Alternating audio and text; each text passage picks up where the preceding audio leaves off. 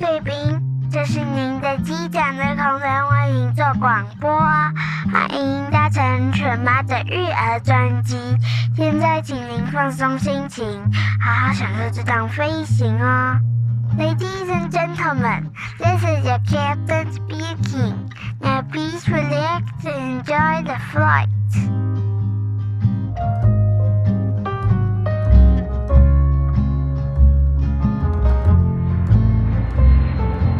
大家好，我是犬妈，欢迎光临犬妈的育儿专辑。不知道大家有没有跟我一样，当孩子在家里上线上课的时候啊，总是看到那个孩子屁股像是有虫一样都坐不住，或者是心不在焉的那个上课态度，总是会忍不住想说：难道他在学校也是这样子上课的吗？如果你跟我有一样的困扰，这一集你们一定要认真的把它听完，保证啊会有收获。因为我已经无力到想要去求助专业的帮助，所以呢，我最近透过朋友认识了一位专业的临床心理师。特地呢，我邀请他来节目跟我们谈谈什么是注意力不集中，我是不是太多虑了呢？也或者是我的孩子需要及早让专业介入去做辅导呢？我的疑问也有可能就是你们的疑问。首先呢，让我们隆重的欢迎范胜芬临床心理师。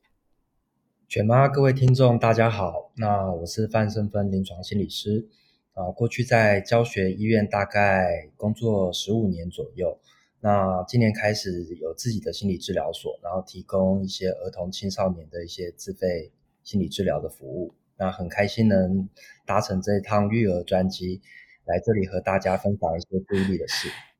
哦，我觉得我们真的超荣幸的，我们就是第一次有这么专业的那个。专业的人士，然后居然已经搭上我这一趟育儿专机，我觉得真的是倍感荣幸诶，就是也很谢谢你，就是百忙之中，专业治疗所已经即将要开幕了，然后已经那么忙，然后还愿意拨空，然后来解答我跟听众们的疑惑，真的是非常的感谢。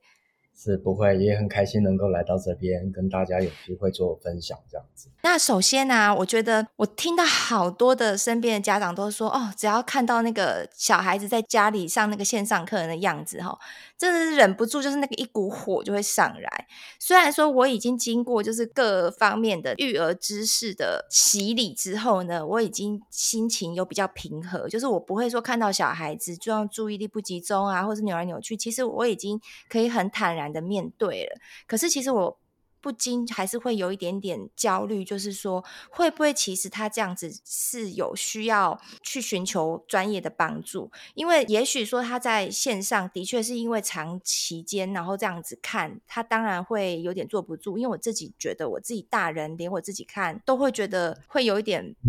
要怎么讲呢？就是我我觉得连大人自己可能也没有办法专注力这么久。就是面对一个平板，或者是面对这个电视，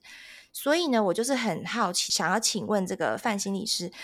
到底注意力是什么？什么样才叫做注意力不集中呢？嗯，好啊，那我这边先跟大家来分享一下，就是注意力是什么。呃，如果我们比较走学术路线的话，我们会先来看一下，就是这个字的定义到底它是怎么来定义的？它其实比较偏向就是注意力。它的意思就是集中于某一方面的一些心思，这个是国语词典里面讲的。稍微白话一点，或者是根据韦氏医学词典，它的意思是指我们将心思应用于某个事情的行为或状态。所以啊，这句话里面呢，它其实标注了说一个概念在里面，就是注意力它会有一个主动性。好，我就必须要针对这个事情，然后将心思应用于某一件事情上面。所以现在老师上课了，我要把我的心思应用在老师说话的课程内容里面。好，或者是呃，比方说我们的 podcast 的片头会有一个声音，然后声音完毕会有很可爱小朋友的声音，就是犬妈的各位贵宾，这是您的机长和同仁为您做的广播，欢迎搭乘。犬妈的育儿专机，像这一句话，就是我们将注意力听到那个嘣嘣的声音之后，导向过去，然后停在那里，然后看看接下来会发生什么事。所以注意力它基本上会有很学术性的三个功能，比方说导向，先转过去，然后停在那里，然后持续的看它会发生什么事情。那一般线上课啊，就是孩子也许会大概看一下老师现在在教什么或讲什么，然后他导向过去了，然后也聚焦过去了。但现在比较让家长们比较伤伤脑筋和头痛的部分，就是持续性这个部分。哦，真的，到底它持续多久叫做正常？就是这是我们比较好奇。雪妈这个问题提的其实非常好，因为其实在学术界啊都有在讨论这个部分。但是因为根据不同的人种，还有神神经等等发展的一个历程啊，所以很难在研究上面就是标定说几岁的孩子可能一定会有到几分钟的集中的注意力的长度。但是有一个约略可以估计的一个方式，这边会。提醒各位听众朋友，就是它就是一个参考，它不是作为一个正确的一个标准。标准比较完整的检测注意力的方式，或它有没有所谓的异常的部分，还是会建议要回到医疗系统去做一个比较完整的检查。但是，如果我们先来大致上看一下这个年纪的孩子是不是可以有一定的持续的时间，我们会将年龄大概乘以三倍。比方说，这个孩子是八岁左右，那他大概的持续性的注意力应该会有二十四分钟左右的一个这样子的范围。好，甚至有些人就会拉到比较稍微宽一点，就是可能三到五倍之间，哦，这是一个你可以参考的值，这样子。哦，三到五倍，嗯，所以。照理说，譬如说像我的儿子，他现在是七岁，快八岁，所以照理说他乘以三倍的话，至少要能够持续专注二十分钟，就是持续在同一件事情、同一件这个事物上面大概二十分钟，二十一，然后乘以五的话，七五三十五，二十一到三十五之间这个 range，但是这个就是参考用了。对，对，通常啊，因为像其实应该很多的听众朋友会跟我有一样的困扰，就是说。当他在投入他自己喜欢的东西的上面，他可以远远超过于这个时间专注度的时间。可是他当他可能在上课的时候，他可能真的就是可能真的是 没有办法达到。那这样也算是专注力不足吗？嗯，我们会先来看一下，就是如果以孩子的观点来说，是什么原因让他好像不能将他的心思一直持续摆在这一件活动上面？好，所以因为往往不能集中，都应该会有一些原因。嗯、也许这个原因是来自于生理的原因，比较，比方说今天特别累，或者是今天生理的状况可能感冒不舒服等等之类的。有可能睡不饱什么之类的，对，对不对？对，太早起，太晚睡，对，这都会影响到注意力的部分。那当然也会有一些，比方说像心理情绪动机的部分，比方说呃这些事情。这个课好无聊哦，我心里面一直想着等一下要做的事情，或刚才发生的事情，所以他的心思其实已经飘在他前面做的事情，或他未来要做的事情，都不在当下。心思应用要集中在当下的事情的一个状态，嗯，那个才是注意力的一个集中性。所以，如果孩子的整个注意力他其实不在当下的状况的时候，也会受到就是有一个部分是来自于情绪动机的影响。那当然，外在环境也会有点影响。比方说，在线上课程的时候啊，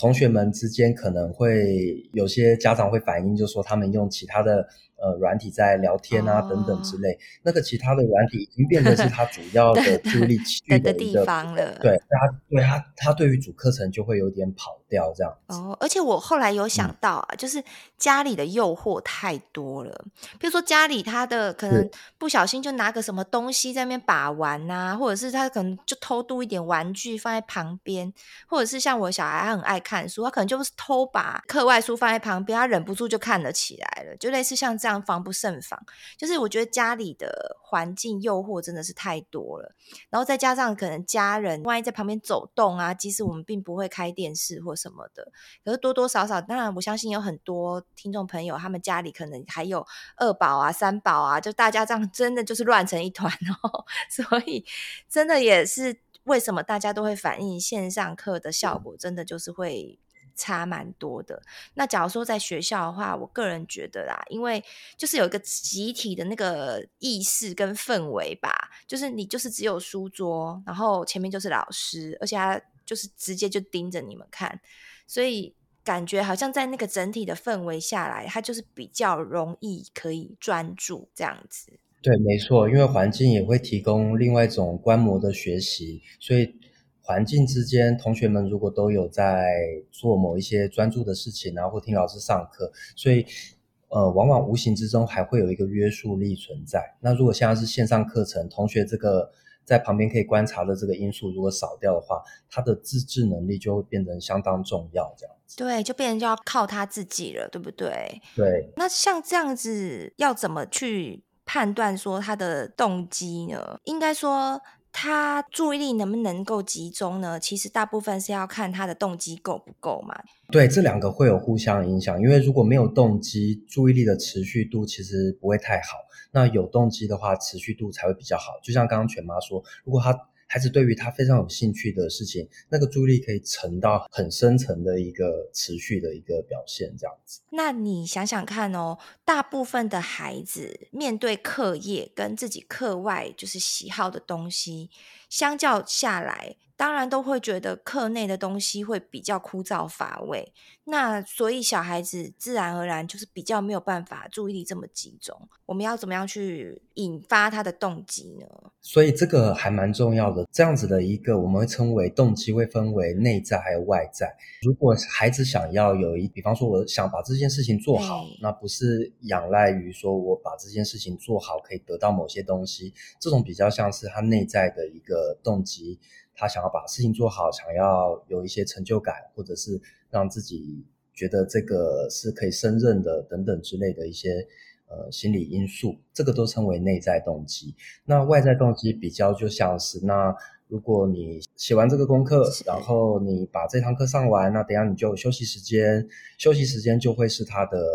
督促他要把这课程完成的一一个动机，外在动机，对，或者是他可以得到某一些点值啊、点数啊。有些家庭、有些学校老师也会使用代币制度来跟孩子做一些行为，或者是一些作业的一些约定。那这些都，对对对，这些都是可以增加孩子的外在动机。就是他会动起来的一个方式。那我想要提问哦，像其实有一些家长他们会去担心说，嗯、那假如我一直都是靠着外在动机，会不会变成说，你今天你没有点数，然后你没有这个奖赏，你就不肯做了？会不会变有点像是那种养大他的胃口，或者是会不会宠坏他？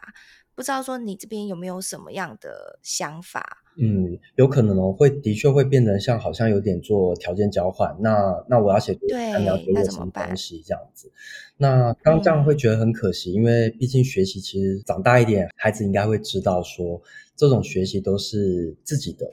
对，好，只是他们还在发展中，会需要成人或需要大人在旁边稍微提醒，帮他们架构这样子的一个规则。那其实要增加他们自己主动性啊的这个部分，我记得犬妈跟三宝妈有讨论自律程度的那一集。对，上一集。对，所以听众朋友也可以回到上一集的部分稍微复习一下。我这边也会稍微等一下再帮忙再做一些讲解，这样。好感人哦，就是听得那么仔细。因为因为我觉得那一集讲的其实还蛮好的诶，对，谢谢谢谢，我觉得三宝妈听了应该也会很开心，我等下就给她讲。我想这边就是其实是如我们要怎么样，所以这样子的一个问题比较像是怎么样从外在动机协助孩子转向到内在动机。没错，这个是我最想要知道，是不是就如我们那时候所说的，我们因为小孩子他不可能一开始就自律嘛，嗯，所以我们是不是要先从他律，就是要先给他一点点，真的就是要让他有一点点外在动机，可能让他知道说，诶经由他的努力，然后或者是经由我们这样子的彼此的约束，所以呢，他慢慢的知道说会得到一个正向的回馈。譬如说，他刚开始是需要我们这样子去引导他，让他有一个动力，他才有办法去完成这项功课。好了，可是他也许他慢慢的透过因为我们的引导，所以他慢慢的他功课的确也许就是越来越好，所以他得获得了成就感。那当他心智年龄足够成熟，可能到我那时候查到是大概十岁以后，他就是能够慢慢的逐渐进展到是可以自律的这个状态。不知道说您这边看是不是也的确是这样子去做引导会比较好呢？我觉得这个部分其实提到的非常非常好的一个观点，就是我们会先陪着孩子，然后陪着孩子去讨论，做一些学习上面的一些架构。所谓学习上面架构，就是对这个好，这个功课有点无聊，或者是你觉得不想要写这么久的时间，那我们是不是可以分段来写？他只要写完，我们就可以给他一些外在动机的一些增强。那我这边要再帮大家复习，也许大家有看过相关的育儿书籍，或之前都有大概类似有提过一些增强的部分啊。其实有四种类型的增强，我们很常会用的是代币制度，好，就像我们现在认为集点数啊、超商几点数之类的。对，然后有一种是 具体的增强，就是那我就是请你吃东西，你喜欢吃的东西，然后或者是一个礼物，对，饼干，它就是一个具体的，对，非常具体。另外一种是活动性的部分，就是哎，那你这个事情做完，你今天可以玩电动游戏多久？或者是你今天可以出去骑脚踏车多久？可以去游泳，对，等等之类的。玩，对对对对。然后另外一种是社交性的，所谓社交性的，它就是一个鼓励，好，但是这个社交性的鼓励也要往孩子的。配合的历程或他投入的历程去鼓励，我有看到你今天好努力的完成这件事情，对，就是奖励他的努力这样子。对，奖励他的努力会比说啊，你把作业完成了，好像是一个结果。对，没错。我们会建议还是放在历程，因为所有的内在动机最后都是回到历程上面来去做一个增强。嗯，所以这四类型的种类的一个增强物啊，我们会建议。日常生活当中有代币跟社交性的要稍微掺杂的出现，那具体增强物的部分也要适时适度的给予啦，也不是说都完全不给，或者是他每次要求我们就是一定买多少钱的东西或等等，那都是可以先跟孩子坐下来一起讨论的。对，嗯，你也可以不同意，孩子也可以不同意。那在不同意的情况下，我们两个怎么达到这样子沟通的一致性，也是沟通的一个经验这样子。各位贵宾，如果你喜欢我们今天的 podcast 呢，请给妈咪五星好评，别忘了订阅追踪哦，也欢迎你赞助我们 and gentlemen, if you enjoy our podcast, subscribe and give us five-star reviews. Feel free to sponsor us a glass of milk. Thanks very much. 所以增强物的部分其实蛮重要的，因为在孩子一开始还没有办法有内在动机的时候，我们要。有一个有一个方式让他能够稍微去愿意去配合，那这些愿意配合的难度啊程度，我们也会建议不要挑这么难的，因为我们都会希望孩子有成功经验，所以让他第一次都可以完成，第二次都可以完成，他才有后续的动机和动力滚动下去，转动下去这样子，这个还蛮重。我觉得真的要有动力，真的真的是很大的一门学问呢。像我们要为了要因应这个动机呀、啊，有没有在建议说，嗯，我们就是在内在或者是在外在，我们到底要怎么样去做？你有没有就是建议我们父母要怎么样去跟孩子去沟通的一个方向或什么的？嗯。我打个比方哦，我在临床上面的服务，通常会跟家长一起约定做功课。这个一起约定做功课，就是也许我们拿一个例子，就是孩子来做生字部的一个抄写好了。好，好，那他他可能最长最长的持续时间大概就是三分钟，他就会停笔。所以这时候我们就会跟家长说，嗯，你要在做这一件事情之前，我们也许就可以跟孩子讨论，如果他今天。可以维持三分钟或者三分钟多一点点，那他就可以得到一个贴纸，他可以得到你刚才跟他讨论过的东西。所以，我们目标行为要先定好，嗯、因为一旦今天目标行为是三分钟，他只要达到，我们就立即回馈，立即回馈，他就会增强他这个行为，然后保持你的一致性。所谓保持一致性，就是好，我们今天三分钟，明天也三分钟。但是如果每天都三分钟的话，这样孩子会不会往前走？好像不会。对，所以我们还是要再调整。比方说，我们都要事前跟他对跟他说，呃，昨天我看到你很努力，可以完成三分钟哦。那我们今天也许任务会要上去一点点，然后看你可不可以有自己帮忙自己，然后完成这个挑战哦。那也许我们就会把时间加上去。那这个加上去的时间也可以看孩子当下的状况，也许是加一分钟也好，也许是加三十秒。嗯一定都要让他可以完成，但是不会停在永远的三分钟。对，让他会觉得有感觉到他自己真的有越来越进步，对不对？然后他可能某种程度来讲，他就会越来越有成就感。对，他也会觉得他胜任起来这个任务，他可以做得到。对，嗯，因为做得到这一个能力，才能够让他内在动机长出来，而且这个是很很需要去培养和栽培。对呀，我觉得这个。这个能力，我觉得真的是最可贵，然后可是也真的是最难去把它慢慢给琢磨出来的一个内在这个力量。那所以，其实我觉得很重要一点，是不是？其实我们父母跟孩子一定要一起去做沟通，我觉得这个蛮重要的耶。嗯，对，这没错。就是你一定不能讲说啊，好，我今天我我希望你做哪些哪些哪些事情，像。我们最近月考快要到了嘛，我一定都是跟小孩子两个人面对面的，我们就沟通讨论说，我们今天可能，譬如说有四科要考试，那我们这一次的月考范围有多少？先把它量化，让他知道说，你总共需要念的有哪一些，有几科，有几课。那这一些呢，你平均除以我们现在可以准备的时间，嗯、譬如说你平均可能需要要读一课。这样子，那你就会去做妥善的分配。那那譬如说，你平均每一天要念一课的话，那你今天可能每一科一科都要念一课，那你要在什么时间念？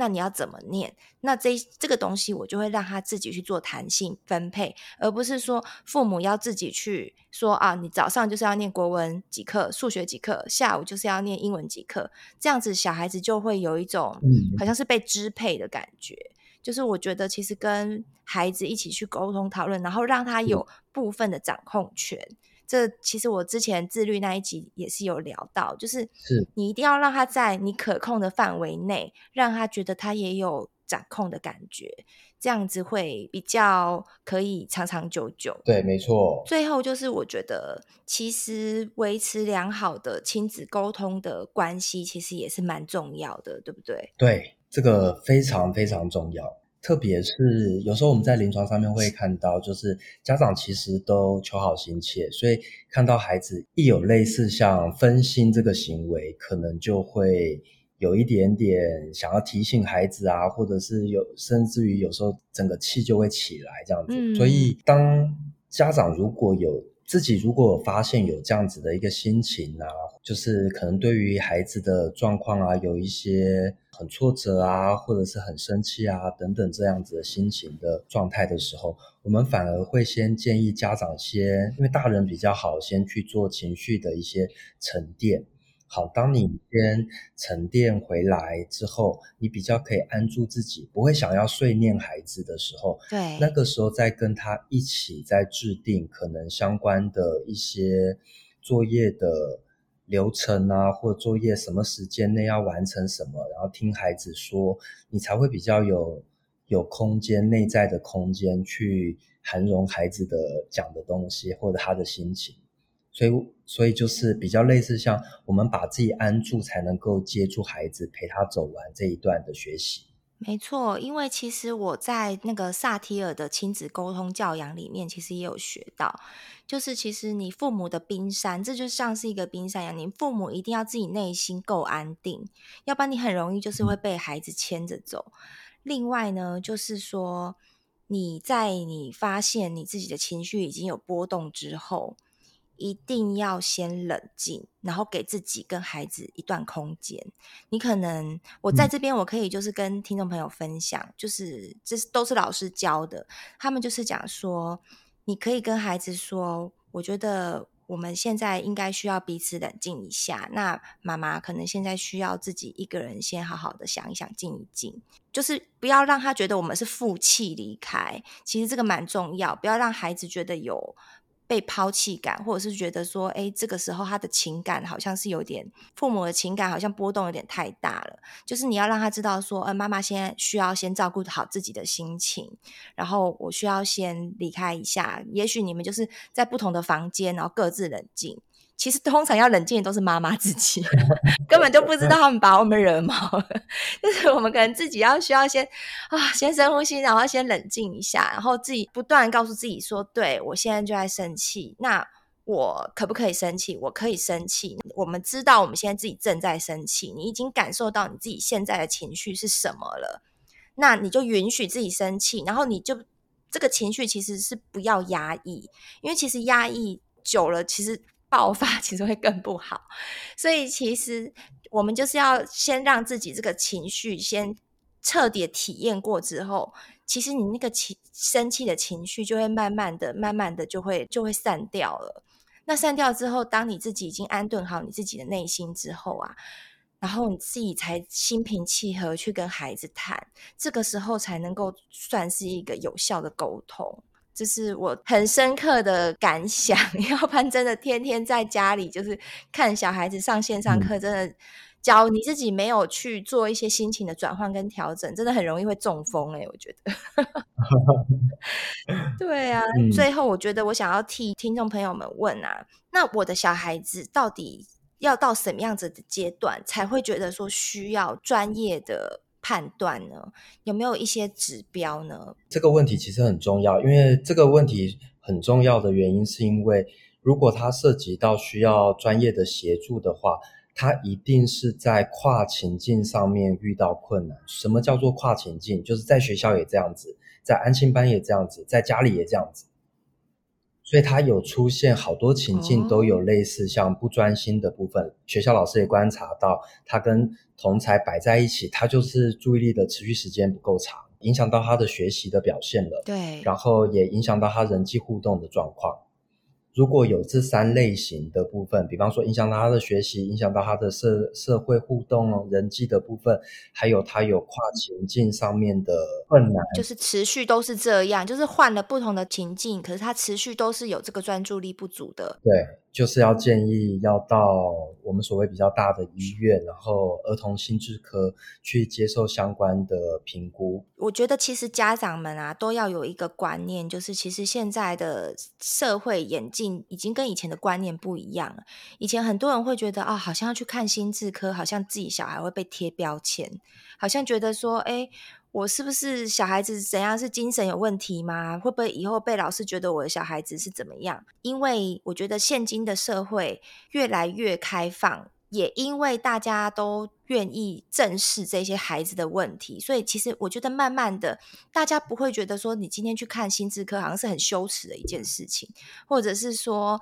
今天我小孩子真的被判定过来，可能是真的是有过动，或者是雅思，或者是什么的，就是其实大家现在都会觉得说，哦，他就像是我们好像有得了流感一样，就是其实你就是把它治疗好就好了。或者是哦，我们知道要怎么去面对它就好了。我觉得跟专业配合是一个非常非常重要的。我记得我们那时候新生家长会的时候啊，导师就会跟我们班上的家长们会做一个沟通，他们就是说，当老师要是有提出相关的建议的时候，嗯、就是请家长真的不要 T K，，你知道吗？因为有些家长就是自尊心很高，会觉得说，怎么可能不两夫妻都是高学历的，我们都是有头有脸的人，怎么可能我的小孩子需要要去去心智科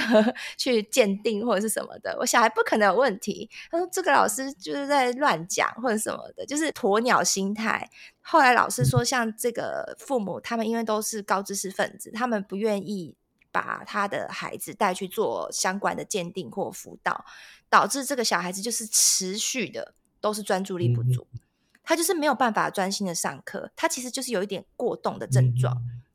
然后那时候老师就说，其实他只要借由医师专业的药物，他慢慢的他就就可以帮助他度过这一段期间。是不是过动？其实也不是要吃一辈子的药啊。好，我记得好像只要其中一段期间，嗯、对不对？对，医师们都会在评估，如果那个症状都有一些改善和进步的部分的话，嗯、对。然后结果他就说，结果这个孩子就是因为家长就是不愿意就医，不愿意被辅导。导致说他的小孩子一直到了高年级，都还是持续在课业上都是非常的不好，因为他就是没有办法专心，在家里也没办法好好的专注。然后，可是像我有另外一个朋友，他的小孩子是有过动的倾向，然后有被专业鉴定，就是的确他是需要靠药物去做辅助的。结果我后来那时候在多年后再看到他的孩子，我跟你讲，真的差 超多的。我说：“这真的是同一个孩子吗？” 他就说：“真的，经由药物的，就是辅助啊，真的帮助他的孩子整个安定下来很多，然后在学习的状况上也改善非常非常的多。”所以我提醒各位听众朋友们，就算是连我，我就会觉得，哎，看他好像有点专注力不足，我都会这种很紧张，都会觉得，哎，是不是要带去看一下看一下，很怕错过那个治疗黄金时期，有没有？对啊，你们治疗有没有这种黄金时期这个说法？嗯，我们当然会觉得说，越早。发现，然后越早协助，他就可以越早被帮忙，少走弯路，对不对？嗯、他就不用去走那一段弯弯曲曲的路，他搞不好他可以马上就可以专注。嗯，如果在注意力的这个部分呢、啊，我想要跟各位听众稍微提醒一下，就是你可以先观察。然后也先不急着，好像呃一定要做某些事情，先观察一下孩子的一个上课的一个表现，或者是跟学校老师多做沟通完毕回来，再观察一下在家里有没有类似的情况。那如果你发现有这样子的，好像不是很稳定的注意力的表现的话，还是会建议要优先到我们的医疗院所去接受相关的心理评估。嗯，最终就是父母要用心的陪伴，然后才可以及早的发现、及早治疗。希望呢，以后我们还有再邀请到就是范临床心理师，可以再来跟我们。解说更多的其他的，譬如说像过动啊、雅思啊，或者是高敏感儿之类的这种话题，就是我身边的朋友们都已经在敲完了。那希望我们赶快再来敲下一次的档期，我们再帮听众朋友们解惑。好，谢谢犬妈，也谢谢各位听众朋友。假如今天你觉得我们的节目啊，对你来讲很实用的话，也希望能够在 Apple Podcast 帮我五星好评赞一下，这样子可以帮助到更多的听众朋友们可以呃收听我们的节目哦。那我们今天就先到这边了，拜拜。拜。各位贵宾，我们即将降落，希望你们喜欢今天的内容，下次要再来听哦。再见。Ladies and gentlemen, now we are ready for landing. Hope you liked today's podcast. See you next time. Bye bye.